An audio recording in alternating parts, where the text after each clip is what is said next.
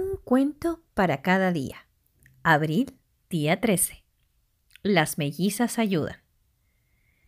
Anita y Pepita, las mellizas, eran tan revoltosas como dos jóvenes potrillos y no dejaban ni un minuto de tranquilidad a su madre.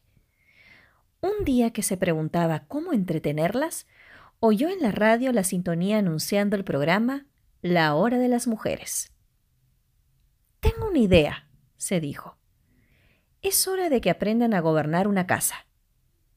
Las hizo sentar a las dos cerca de la radio y se fue a la compra sin preocuparse.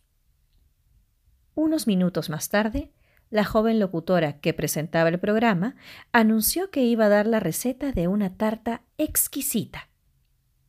¡Hurra! exclamó Pepita, y corrió a buscar su delantal.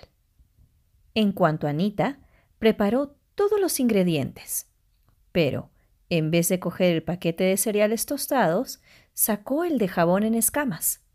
Cuando, un poco más tarde, la locutora dio consejos para el lavado, el asunto tomó mal cariz.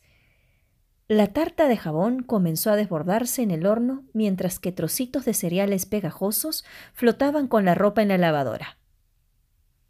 ¿Quién sabe cómo hubiera acabado todo eso si el duende del viento que pasaba por ahí no se hubiera apoyado por casualidad en el interruptor de la radio? Ojalá hubiese llegado un poquito más temprano.